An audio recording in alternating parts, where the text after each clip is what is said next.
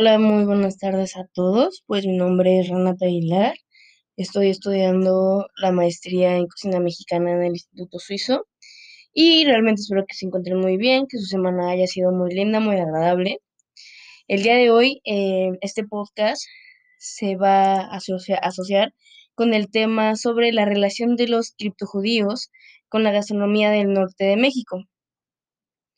Eh, antes de empezar con este tema, pues voy a darles como una pequeña introducción para que estén como familiarizados eh, con, todo este tema, ¿va?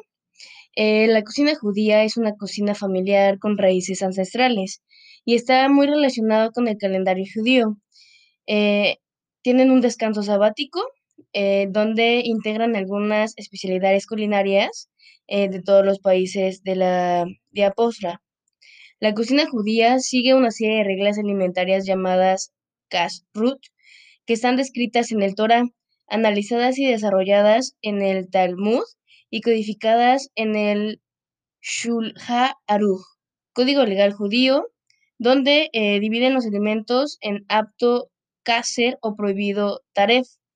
Aunque pueda parecer que las reglas de la Root limitan mucho la diversidad de alimentos, también es cierto que garantiza la frescura de los productos, donde los animales perfectamente sanos son sacrificados sin sufrimiento, como la carne de vaca y carnero.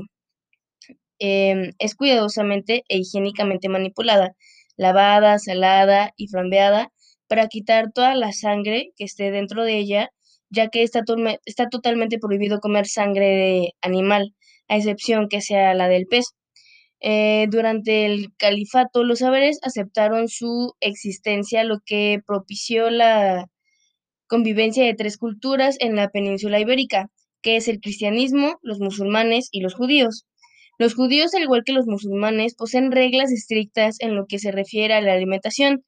El descanso del sabbat no permite cocinar los sábados, eh, desde el atardecer del viernes hasta el sábado y esta restricción crea ciertas formas de conservar eh, sus alimentos y cocinar, em, pues estos, dependiendo pues de su religión. Eh, la costumbre de secar al aire hortalizas, eh, preparar dulces de membrillo, mermeladas, etc. El pan que elaboraban procedía de una masa cocida dos veces, y su aspecto era seco, se guardaba en jarras y posteriormente se humedecía con agua o aceite. Eh, con este pan hacía almodrote de berenjena. Este es un alimento típico del desayuno del sábado. Alguna de las preparaciones con este tipo de pan se, se denomina como bollos de pan, eh, dando posiblemente lugar a las migas 18. Las rosquitas de hueve, que son rosquillas de huevo, bizcochos. Eh, la fritura de pescado es muy habitual, buñuelos de viento, eh, dentro de las preparaciones cárnicas se llegan a encontrar albóndigas, que son elaboradas con carne de cordero o de pescado, y entre las ollas las más populares era la adafina. Los sefardines cocinaban a menudo en aceite de oliva, por ser un alimento kosher, rehuían del uso de tocino, ya que estaba prohibido por las normas dietas de los judíos. Era común que los platos se sefardíes tuvieran un gran contenido de ajo y su olor era como muy identificado en, dentro de su cocina. Se pudo observar su influencia en los platos más típicos de la región de Monterrey, en el caso eh, que es el cabrito. Eh, los judíos hispanos lo utilizan como tradicional sustituto de cordero y este cabrito se prepara con bases de carbón o leña regularmente. Eh, esto se da un, aún parecido a la cocina judía. Em, el machito es elaborado con tripa de caprino, que es algo muy popular en Monterrey, y es del derivado del zarajo de Castilla. En ella se utiliza mucho el aceite de oliva junto con la verdura. Eh, con nuestra mega diversidad eh, étnica original tiene correspondencia a su vez la gama poblacional mayoritaria eh, mexicanos mestizos de la más eh, variada índole al provenir de la mezcla de aquellos numerosos pueblos indígenas con los españoles. Eh, los españoles a su vez son judíos, musulmanes, egipcios y demás. debe agregarse la diversidad cultural proveniente de importantes inmigraciones originarias de diversos países que vinieron a enriquecer el mosaico humano de la nación y nuestras cocinas, cuando menos desde el siglo XIX, importantes por su cantidad y sus beneficios positivos. Eh, vinieron franceses, italianos, estadounidenses y más de otros lugares, en especial durante el porfiriato. Un ejemplo muy similar en este tiempo es la de los tacos al pastor o tacos árabes, que ellos lo llaman shawarma. Se elabora con diferentes tipos de carne, puede ser cordero, pavo o ternera, se marina con especias como canela, comina y luego se coloca en una espada rodeada, eh, rodeado de llama. El pan pita con la tortilla árabe, que son preparaciones muy similares. Eh, los inmigrantes libaneses que llegaron a la Nueva España trajeron este platillo, hicieron varias modificaciones y nació el taco árabe y así se fusionó con México y se quedó dentro de, nuestro país. Los criptojudíos, em, bueno, voy a explicar un poquito más de esto, que el criptojudaísmo es la confidencial al judaísmo mientras se declara públicamente ser como de otra fe. El término criptojudeo también se utiliza para describir a descendientes de judíos que, eh, que son, pues, judíos en secreto, si lo quieren ver así. Mantienen algunas costumbres judías y a menudo mientras se adhieren a otras religiones, eh, que regularmente es el cristianismo. En su mayoría, los criptojudeos mantienen rituales, costumbres básicas, como no comer carne de ciertos animales, un ejemplo muy común es el cerdo, el fainar o sacrificar el animal antes de consumirlo por medio del método tradicional shejita, que ya les había explicado anteriormente, salar la carne antes de consumirla, hacer pan sin utilizar levadura durante la festividad del Pesaj, eh, cumplir con la circuncisión en los hombres o los varones, eh, guardar el sabbat, es decir, abstenerse de realizar ciertas o ciertos labores durante el día sábado. A partir del año 1500, a inicio de la colonización española, los criptojudeos, conversos tanto de España como de Portugal, llegaron al puerto mexicano de Veracruz y de ahí se trasladaron a la Ciudad de México. El número de tales emigrantes portugueses era suficientemente importante para que la etiqueta de los portugueses fuera sinónimo de judío. En todas las colonias españolas, la inmigración a México ofreció posibilidades comerciales lucrativas en una colonia ya bien asentada con la cultura española naciente, contrapesada con una población grande no cristiana. Fue permitida y planeada en gran parte de las actividades de la Inquisición. Serían más relajadas en las colonias, dado que los asentamientos humanos eran constituidos de forma predominante por gente indígena no cristiana. La Inquisición de México también fue desplegada de la manera tradicional para asegurar la ortodoxia de la población indígena nativa, eh, pues ya convertida.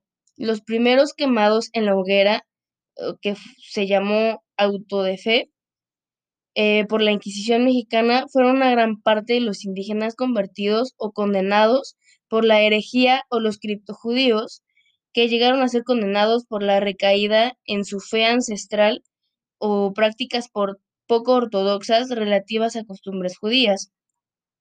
Cabe señalar que la migración de los criptojudíos convertidos eh, de los primeros días de la colonia a México no continuó después de la ley de la pureza de sangre, que así le llamaban, cuando hicieron como, como este pacto, este como cambio de la historia de la colonización de México puede ser descrita como una expansión hacia el norte sobre una geografía cada vez más hostil y bien fincada por tribus hostiles y confederaciones aisladas de pueblos indígenas del año más o menos de 1590 a 1600. Esta expansión fue financiada por la explotación de la riqueza de mineral, eh, la explotación de indígenas para que el trabajo en las minas y el establecimiento de ranchos de ganado. Una región muy problemática era la gran extensión que cubría el cuadrante noreste de la geografía de México. Eh, chichimecas, apaches y otras tribus que habían demostrado ser inmunes a la cristianización, era casi imposible crear como estos asentamientos. Luis de Carvajal y de la Cueva fue contador y posteriormente tesorero de la corona portuguesa y llamado un nuevo cristiano. En 1573, durante las campañas de sufocación de los nativos de la región de Xalpa, Luis Carvajal participó en una expedición comandada por el capitán Francisco de Puga hacia el norte de México, internándose hasta la población Mazapil, en lo que ahora pues es San Luis Potosí para nosotros. En este viaje es de extrema importancia, ya que el mismo Carvajal trabó una amistad con un grupo de aventureros de nacionalidad portuguesa, quienes ya habitaban en México, en esta zona.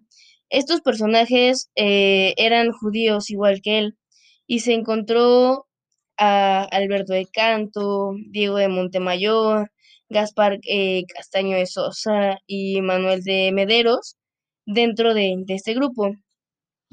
Al tiempo, Luis de Carvajal recibió una carta real para asentarse en una gran extensión de la hostil frontera en el noreste de México, la cual nombró Nuevo Reino de León, que en nuestra actualidad pues es Nuevo León.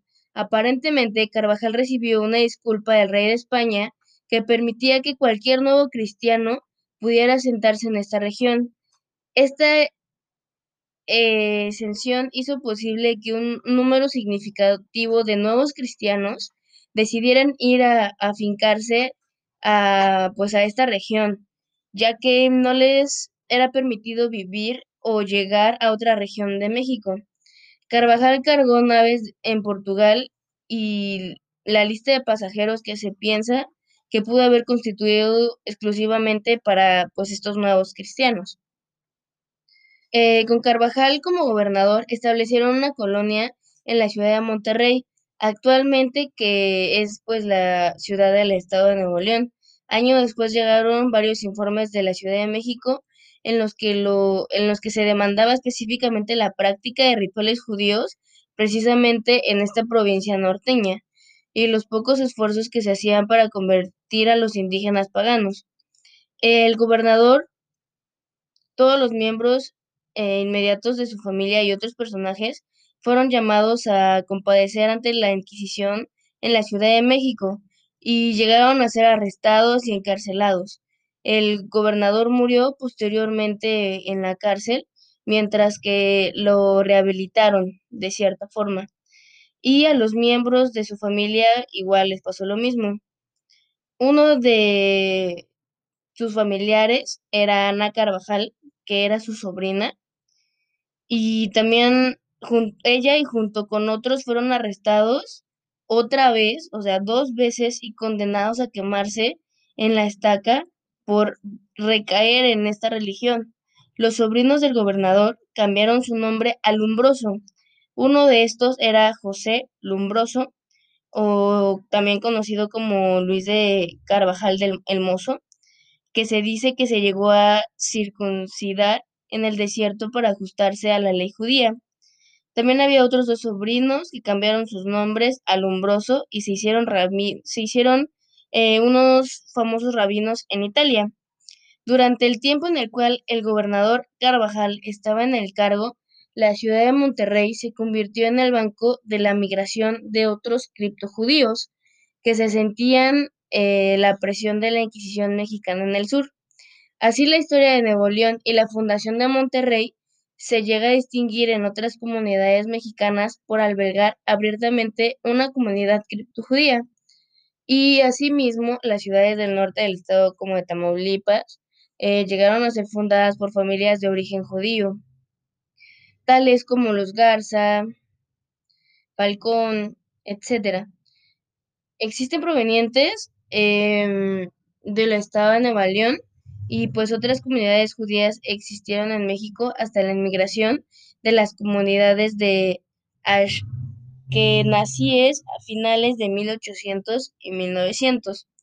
Em, debido a las actividades de la Inquisición mexicana en Nuevo León, casi todos los descendientes de criptojudíos emigraron a otras colonias de la frontera más al oeste de las rutas del comercio que ellos tenían pasando por pueblos de la sierra como Madre Occidental, Chihuahua, llegaron también al norte eh, con la ruta del comercio en el paso de Texas, eh, a Santa Fe, que es el Nuevo México, o algunos eh, otros estados en California.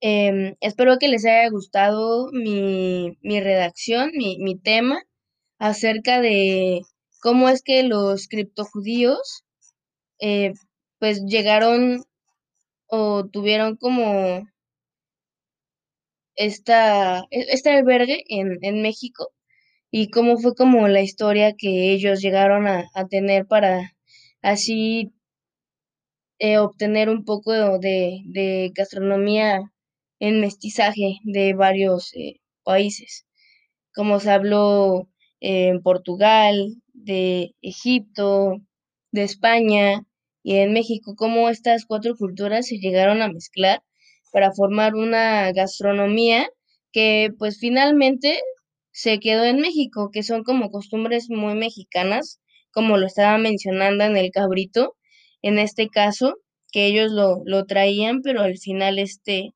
pues se quedó como costumbre mexicana, o los muy famosos tacos árabes, aquí en Puebla, que son pues de Egipto, ¿no? Por el pampita y demás, o hasta los tacos al pastor.